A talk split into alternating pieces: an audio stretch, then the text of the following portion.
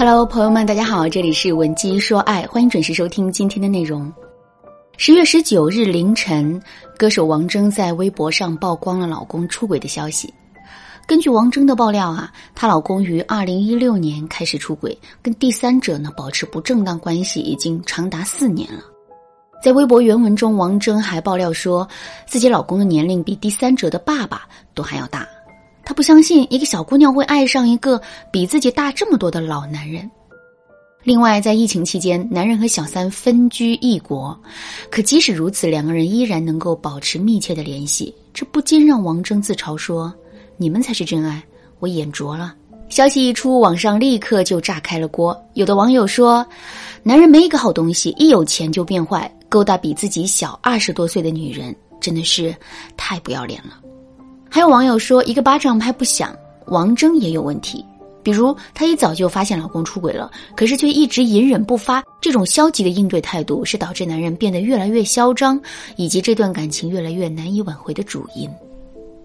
其实，从客观的角度来说，这个说法基本上是对的。在面对老公出轨的这个问题上啊，王铮的反应确实不太积极。关于这一点呢，她也在微博上做出了回应。微博原文如下。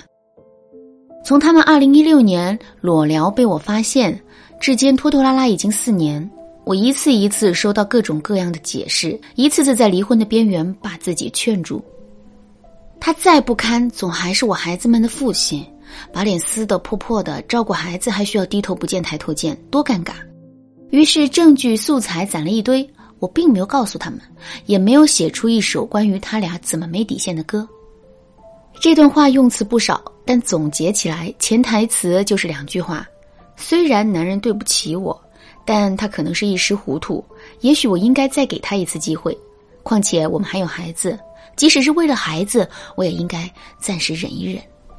在旁观者看来，这两句话表达的内容啊，可能会很傻，可是，在现实生活中，面对着老公出轨的事实，大多数的姑娘都会这么想。其实，这个想法本身呐，没有错。但如果我们只是这么想的话，那就大错特错了。什么意思呢？首先，即使男人出轨了，这段感情依然是可以挽回的，只要我们能够接受这个事实，并且采取有效的应对方法。所以，给男人机会的这个行为，只代表了我们自身的一种选择，它本身没有错。可是，如果我们把给男人机会理解成当做一切都没发生的话，那就大错特错了。这里面啊，涉及到了一个框架的问题。如果我们当做一切都没发生，或者是男人随便道个歉、说几句保证的话，我们就选择原谅他的话，那么我们自身的框架就会变得非常低。而这种框架的降低啊，势必会导致男人对我们更加不重视，甚至于时间久了之后，男人还会觉得出轨并不是一件大不了的事情。那如果你们的婚姻也已经发展到了这个程度，该怎么办呢？千万不要着急，你可以添加微信“文姬说爱五二零”，文姬说爱的全拼五二零，来获取导师的针对性指导。还是那句话，在处理男人出轨的问题时，我们自身的框架很重要。可是我们该如何建立起自身的高框架呢？下面我来教给大家两个方法。第一个方法，惩罚性让步。什么是惩罚性让步呢？举个例子来说，你开了一家公司，并且明文禁止员工在上班期间偷懒，可是没过两天，你却发现有一个员工竟然在工作的时间睡觉。这个时候你会怎么做呢？直接把员工开掉吗？其实这个员工的能力挺强的，对公司的贡献也很大，你有点舍不得。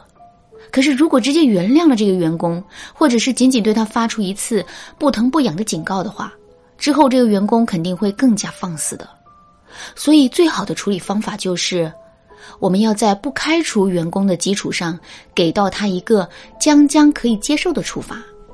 比如，我们可以对该员工进行罚款，然后把罚款金额定得高一些。如果他之后敢再犯，我们罚的钱会更多。有了这种惩罚性的让步之后，这个员工啊肯定会更好的约束自己的行为的。其实，在面对男人出轨的行为时，我们也可以使用这个方法来树立起自身的框架。比如，当男人在我们面前不停解释、一遍遍的求原谅的时候，我们可以这么对他说：“你听好了，出轨是原则性的问题。按理来说，我是绝对不会原谅你的。不过，我们毕竟在一起这么多年了，为了孩子，我可以再给你一次机会。不过，这绝对是最后一次机会了。另外，在给到你机会之前，我还要看一看你的诚意。如果你能交出家里的财政大权。”然后写一封一万字的悔过书，并按下手印的话，我就选择原谅你。如果之后你再敢出轨的话，我就把这一封悔过书公之于众，让大家都看一看你到底是一个什么样的人。听完这些要求之后，如果男人欣然接受，那么我们的框架就树立起来了。如果男人不愿意接受，这就证明男人并不是真心悔过的。所以我们也就不必再留恋这段感情了。第二个方法是态度降格。上学的时候啊，我们最怕被老师惩罚。可是仔细想一想，我们内心最害怕的，真的是一些类似于罚站的实质性的惩罚吗？不是的。我们最怕的是老师和周围的同学对我们态度的降格。我们最怕的是原本自己好学生的形象会一下子跌落谷底。感情也是如此啊，男人可能并不害怕一些实质性的惩罚，可是他对我们态度的变化却是极其敏感的。如果我们在惩罚完男人之后，还能在态度上进行一定程度的降格的话，那么男人肯定会不由自主的来讨好我们，以此呢来换取我们态度的转变。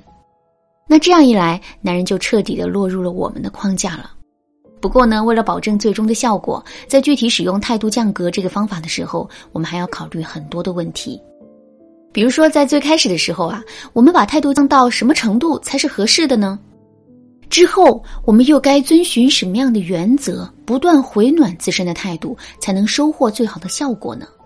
如果你在具体操作的过程中也遇到这些问题的话，你可以添加微信文姬说爱五二零，文姬说爱的全拼五二零，来预约一次免费的咨询名额。好啦，今天的内容就到这里了。文姬说爱，迷茫情场，你得力的军师。